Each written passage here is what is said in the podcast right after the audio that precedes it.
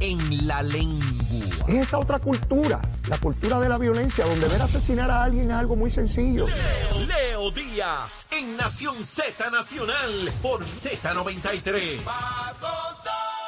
Y de regreso, mis amigos, aquí a Nación Z Nacional, estamos pendientes a contactar al secretario de El Trabajo, licenciado Gabriel Maldonado, para conversar con él sobre las estadísticas de desempleo, cómo se va moviendo todo este asunto, lo que logramos comunicación con el secretario.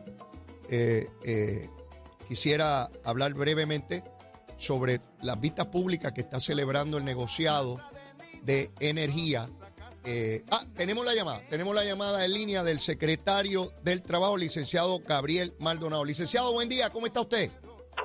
Saludos, buenos días, ¿todo bien usted? Muy bien, muy bien, gracias por la oportunidad de tenerlo con nosotros. Gracias a usted. Eh, licenciado, eh, he visto a lo largo de los últimos meses cómo se ha estado publicando una baja histórica en términos de, del desempleo en Puerto Rico. Y yo quisiera que usted nos diera detalle de, qué se está produciendo, cómo compara este desempleo que hay hoy con el que había pues hace uno, dos años o una década atrás.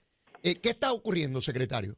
No, pues mire, sí, eso es algo bien interesante que está ocurriendo desde finales del 2021 y durante todo el 22, 2022 eh, completo y que esperamos que siga continuando la tendencia positiva en este 2023 y, miren, realmente lo que es la tasa de desempleo, estamos hablando de una tasa de desempleo histórica que nunca antes se había visto en Puerto Rico y para dar un poco de contexto, o sea, tenemos que recordar que en Puerto Rico, eh, salvo unos puntos bien específicos en nuestra historia, yo te diría la inmensa mayoría, o sea, el, eh, tal vez el, el 95% de nuestra historia, la tasa de desempleo ha estado en los doble dígitos, ¿entiendes? Más de 10%. Okay.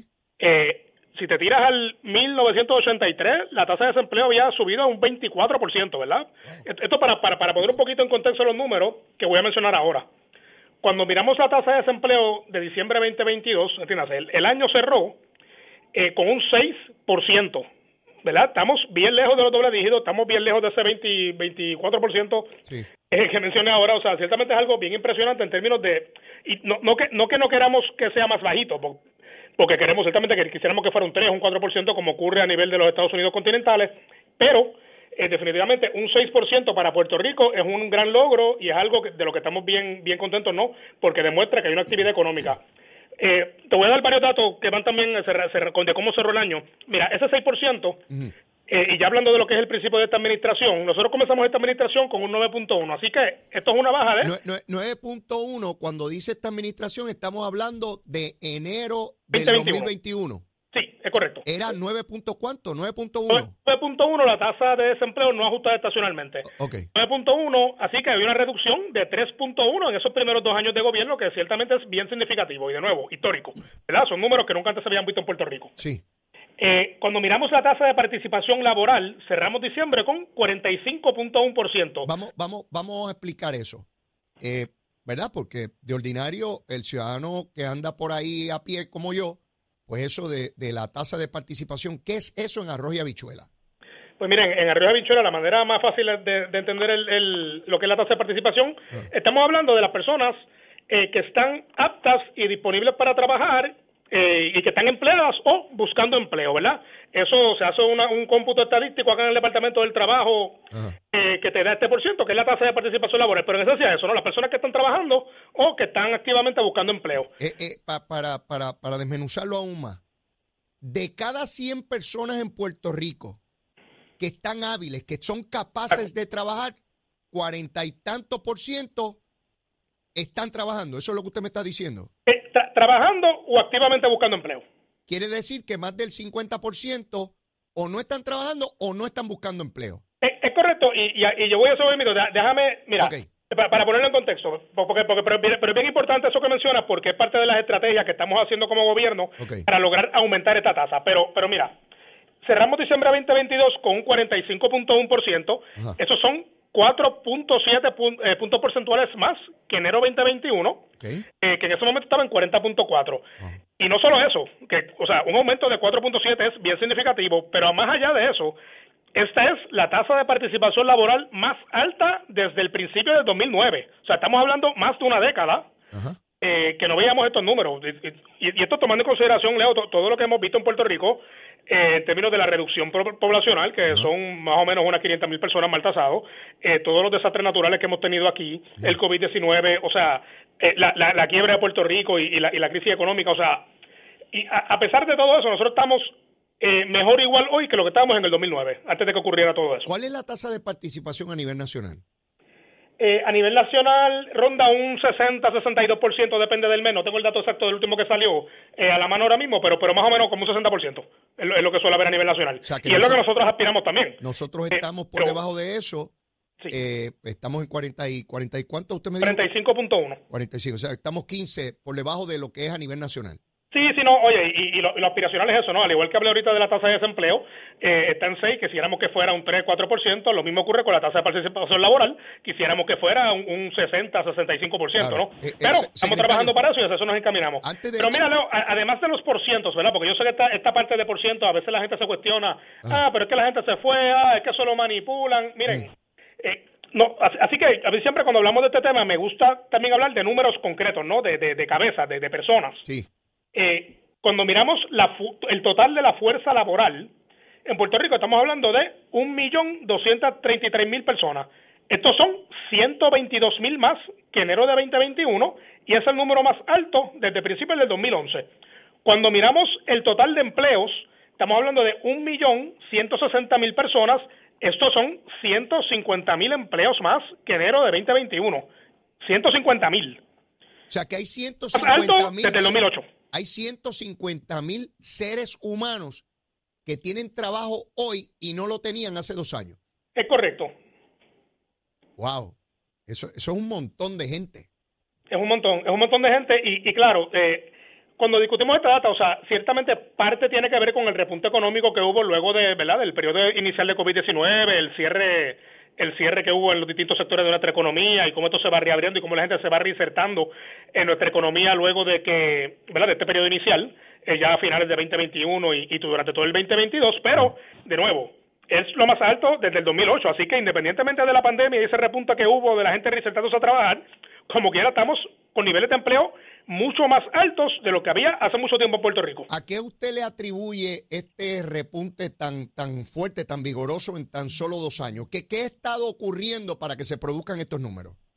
Mira, son, son muchas cosas, ¿verdad? No, no, uno no puede atribuir eh, esta mejoría económica, este repunte económico a una sola gestión, pero ciertamente, o sea, en, cuestión de lo que es la política pública del gobernador Pedro Berluisi, eh, entendemos que ha sido acertado, ¿no? Y voy a dar varios ejemplos. Número uno, eh, lo que es el crédito por trabajo, lo que es el crédito eh, por, por dependiente, ¿verdad? El, el, eh, estas herramientas a nivel contributivo, a nivel de planilla, han sido efectivas, o entendemos que han sido efectivas, al momento de sentar más personas a trabajar, ya sea porque no estaban trabajando punto o porque estaban tal vez trabajando fuera del ¿verdad? informalmente, y con este beneficio adicional se logran capturar para que se inserten a la economía formal.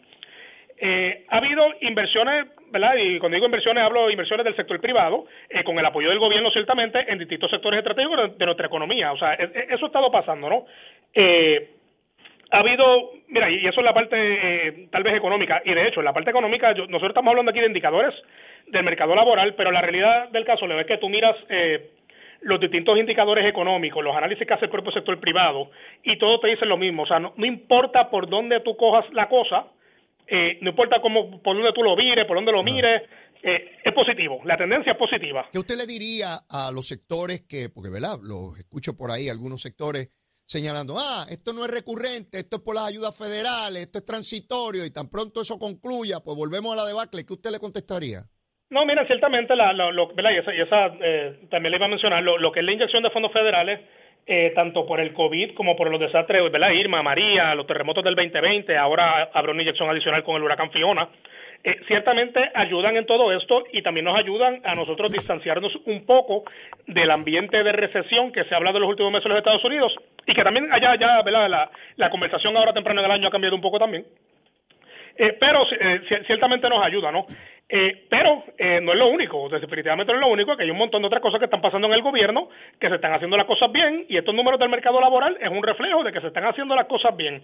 Eh, pero definitivamente, o sea, la reconstrucción de Puerto Rico, eh, más allá de los miles de millones de dólares que están destinados para ello, eh, a largo plazo, es lo, que va a asegurar, o sea, si esta reconstrucción se hace bien, si la infraestructura de Puerto Rico se, se moderniza, se logra que en efecto sea más resiliente, que es lo que estamos buscando, a largo plazo eh, nosotros estamos mirando un panorama de desarrollo económico y crecimiento económico bien alentador porque eh, de eso se trata, ¿no? O sea, tanto desde el punto de vista del sistema eléctrico como de nuestra carretera, nuestros puentes, aeropuertos, ¿verdad? toda la infraestructura básica de Puerto Rico eh, se va a transformar a través de este proceso de reconstrucción que durará eh, sus 8 o 10 años, eh, tal vez un poquito más, y que durante todo ese tiempo sí va a haber inyección de fondos federales por motivo de estas obras, pero es mucho más que eso, ¿no? O sea, a largo plazo, eh, el hacer estas obras bien es lo que van a, asegurar que Puerto Rico que siga hacia adelante. Secretario, eh, usted está en un punto neurálgico donde usted ve la economía rápidamente, las fluctuaciones que conlleva. Uno de los elementos es, obviamente, pues, los índices de desempleo.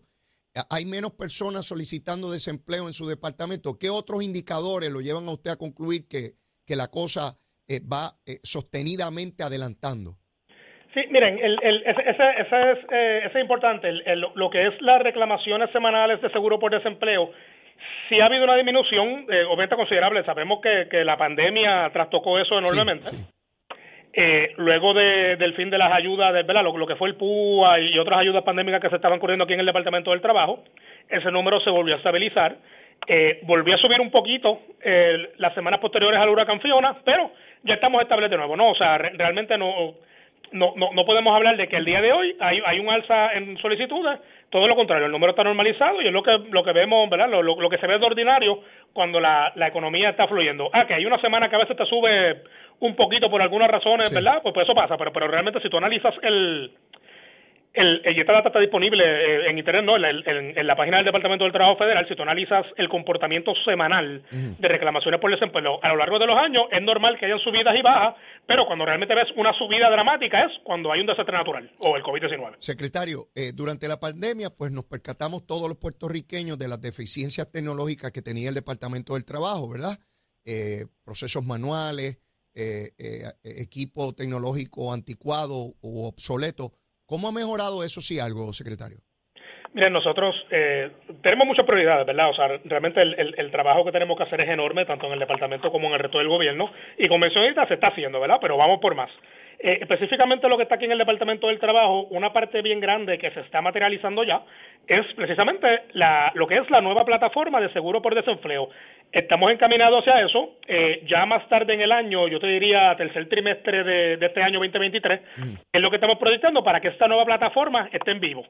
Eh, así que eso va a ser un cambio bien positivo tanto para el, que reclama, para el patrono que tiene que pagar contribuciones y tramitarle, ¿verdad? Y, y, bregar con el proceso, como para los empleados aquí internamente, porque realmente, o sea, desde el punto de vista del, del, usuario, ya en, todas sus vertientes, va a facilitar muchísimo todo ese proceso de eh, solicitar y tramitar ayuda. Eh, usted lo que me está diciendo, si, si entendí bien, es similar a lo que ocurre en el Departamento de Hacienda, donde yo ya puedo realizar una enorme cantidad de transacciones con el departamento en línea. No tengo que llegar físicamente a ninguna instrumentalidad relacionada con el Departamento de Hacienda. Sí, es, correcto. y, poco a poco vamos a ir ampliando ese, no, no necesariamente ese sistema, no, pero vamos a incorporando otros sistemas ah. para que otros trámites aquí en la agencia se puedan hacer también de manera digital. Por ejemplo, eh, uno que, que, yo estoy muy interesado en implementar eh, tiene que ver con la parte de lo, que tiene que ver con, con los trámites aquí de investigación y querella y, y procedimientos adjudicativos que tienen que ver con derecho laboral.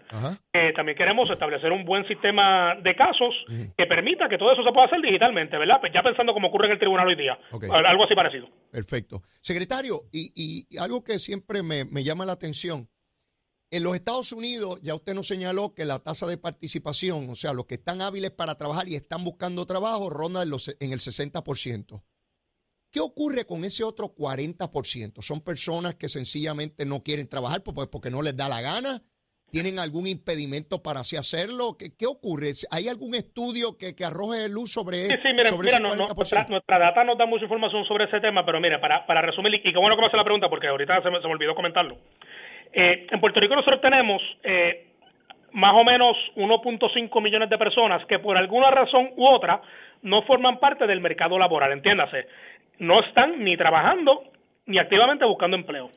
Cuando uno desglosa esa población de 1.5 millones de personas, pues son diferentes razones, ¿no? Definitivamente hay gente que ya está retirada, ah, eh, hay gente que está incapacitada, hay gente que reporta que es porque porque trabajan en oficios domésticos, que de hecho, de, esa gente que reporta oficios domésticos, estamos hablando que son sobre 400 mil personas, eh, en su inmensa, casi la totalidad son mujeres. Eh, así que, ¿verdad? hay gente que está en la escuela, así que son, son varias situaciones eh, que, de, ¿verdad? La, demografía de ese grupo es bien variada, pero lo que sí estamos seguros, Leo, es que nosotros tenemos que precisamente mirar esa población y ver cuánto podemos capturar de ahí si somos estratégicos, ¿no? Y cuando digo estratégico, que hay que mirar ciertos grupos en particular. Por ejemplo, nosotros tenemos que definitivamente maximizar el potencial de la mujer trabajadora. Ese grupo es clave, o sea, cuando tú comparas la participación laboral de las mujeres versus la de los hombres, siempre digo que ese número es espantoso. Estamos hablando de un 34% más o menos para las mujeres versus un 52% de hombres. Wow, wow. Eh, hay que tomar en cuenta también, eh, y esto es un tema que, ha estado sonando mucho, las personas que reciben beneficios de gobierno, ¿verdad? Y obviamente no estamos hablando de todo, eh, pero ciertamente hay parte de esa población que reciben tarjeta de la familia, que reciben Medicaid, que, que tienen subsidio de vivienda, que están hábiles para trabajar y, podrían estar trabajando, ¿verdad? Y eso y eso es otra conversación más compleja. Claro. Pero definitivamente es, un, es un, una población que hay que, mirar también. Me llama la atención lo que usted ya habla de los retirados, porque en efecto, esa es una población que se puede identificar como que está hábil para trabajar, pero ya están retirados, así que no deben estar en, no deben conformar parte de ese universo, porque ya están retirados. Mira, Leo, lo, depende. Depende, porque lo, lo, que pasa es que hay gente que se ha retirado eh, relativamente temprano en su edad, que todavía son, ¿verdad? Que, que, para los tiempos de hoy son jóvenes, son productivos, quieren producir y, están buscando alternativas. Y miren, realmente, la, la y, esto no lo hemos hablado, o sea, el, lo que es el mercado laboral que vimos en el 2022 y lo que esperamos este 2023 también, es un mercado laboral bien competitivo, donde por la actividad económica que estábamos hablando al principio, eh, hay cada vez más necesidad de los patronos de contratar más gente. Así que definitivamente estos adultos que ya están retirados tienen que mirarlo, o sea, porque hay, hay un tremendo potencial ahí, estamos hablando de gente con muchísima experiencia. Bueno, secretario, de hecho, el propio gobierno está incentivando en que eh, empleados públicos retirados regresen a trabajar aunque sea a tiempo parcial para, para llevar a cabo las funciones públicas. Así que hasta el propio gobierno está en esa dirección que usted señala. Sí, sí, es correcto, es correcto. Y mira, y es una cuestión de, de, ver cómo podemos viabilizar esto. Para, y mira, yo, yo, yo, lo veo, yo lo veo bien, bien ¿verdad? Para, mí, porque no, no hemos mencionado los jóvenes. Los jóvenes son otro, otro grupo que también eh, suelen tener una tasa de participación laboral eh, mucho menor a los demás grupos de edad. Sí. Eh, para mí lo más bonito, ¿verdad? de la manera que tú tienes que hacer esto es tú poder tocar tanto los... Y, sé que a veces suena como que estoy mezclando las cosas, pero es a propósito. O sea, mm. Para mí los adultos mayores y los jóvenes son parte de la misma ecuación. O sea, el joven aprende del más adulto con más experiencia, eh, mientras que a la misma vez suplimos esa necesidad de falta de experiencia que tienen los jóvenes a través de ese adulto mayor. eh, ¿verdad? realmente son cosas que todo patrono público y privado tiene que considerar al momento de poder suplir esa mano de obra que hace falta hoy día. Claro. Eh, secretario, excelente. Eh, le agradezco enormemente. Quería, ¿verdad?, que usted nos brindara información más detallada sobre esta, esta baja histórica en el desempleo en Puerto Rico que se ha estado hablando eh, consistentemente durante los últimos meses y queríamos tener esa explicación de su parte. Muchas gracias, secretario. Claro que sí, siempre la orden. Bueno, mis amigos, ya escucharon al secretario de el trabajo dándonos explicaciones sobre lo que dónde está el desempleo, cómo va empujando la cosa. Y antes de despedir el programa, pues tenemos que ver cómo está el tránsito, cómo está la lluvia, cómo está la cosa, porque ya mismo nos tenemos que despedir, pero primero vamos allá con Emanuel Pacheco. Buenos días Puerto Rico, soy Emanuel Pacheco Rivera con la información sobre el tránsito. Ya ha reducido el tapón en la mayoría de las carreteras principales del área metro, sin embargo la autopista José de Diego se mantiene ligeramente congestionada. Desde Bucanán hasta el área de Torrey en las salidas del Expreso Las Américas, igualmente la carretera número 2 en el cruce de la Virgencita y en Candelaria en Toa Baja y más adelante entre Santa Rosa y Caparra. La 165 entre Cataño y Guaynabo en la intersección con la PR22, así como algunos tramos de la 176, 177 y la 199 en Cupe y además la autopista Luisa Ferré entre Montelledra y la zona del Centro Médico en Río Piedras y más al sur en Caguas. Ahora pasamos con el informe del tiempo. El Servicio Nacional de Meteorología pronostica para hoy una continuación de aguaceros que ha estado afectando la isla, lo cual provocará carreteras mojadas y acumulación de aguas en zonas con poco drenaje y en los riachuelos. Los vientos se mantendrán del noreste de 20 a 25 millas por hora, mientras que las temperaturas rondarán en los medios a altos 80 grados en las zonas costeras, en los altos 70 grados en la zona montañosa. En el mar las condiciones estarán deterioradas por lo que se estableció una advertencia para operadores de embarcaciones pequeñas para las aguas del Atlántico y el pasaje de Mona. Además existe una advertencia de resacas fuertes y riesgo alto de corrientes marinas para el norte de Puerto Rico y Culebra. Hasta aquí el tiempo, les informó Emanuel Pacheco Rivera. Yo les espero en mi próxima intervención aquí en Nación Z Nacional, que usted sintoniza a través de la emisora nacional de la salsa Z93.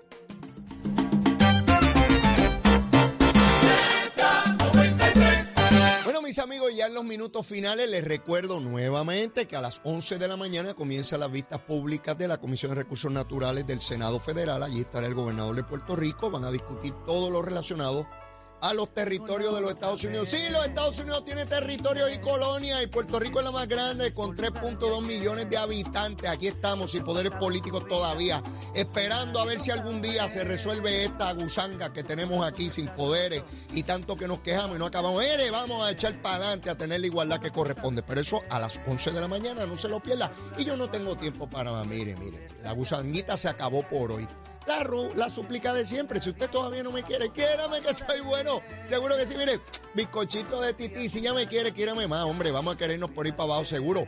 Mire, será hasta mañana. Mañana es viernes. Besitos en el cutis para todos. Llévatela, chero. The number one FM station in PR. La Z.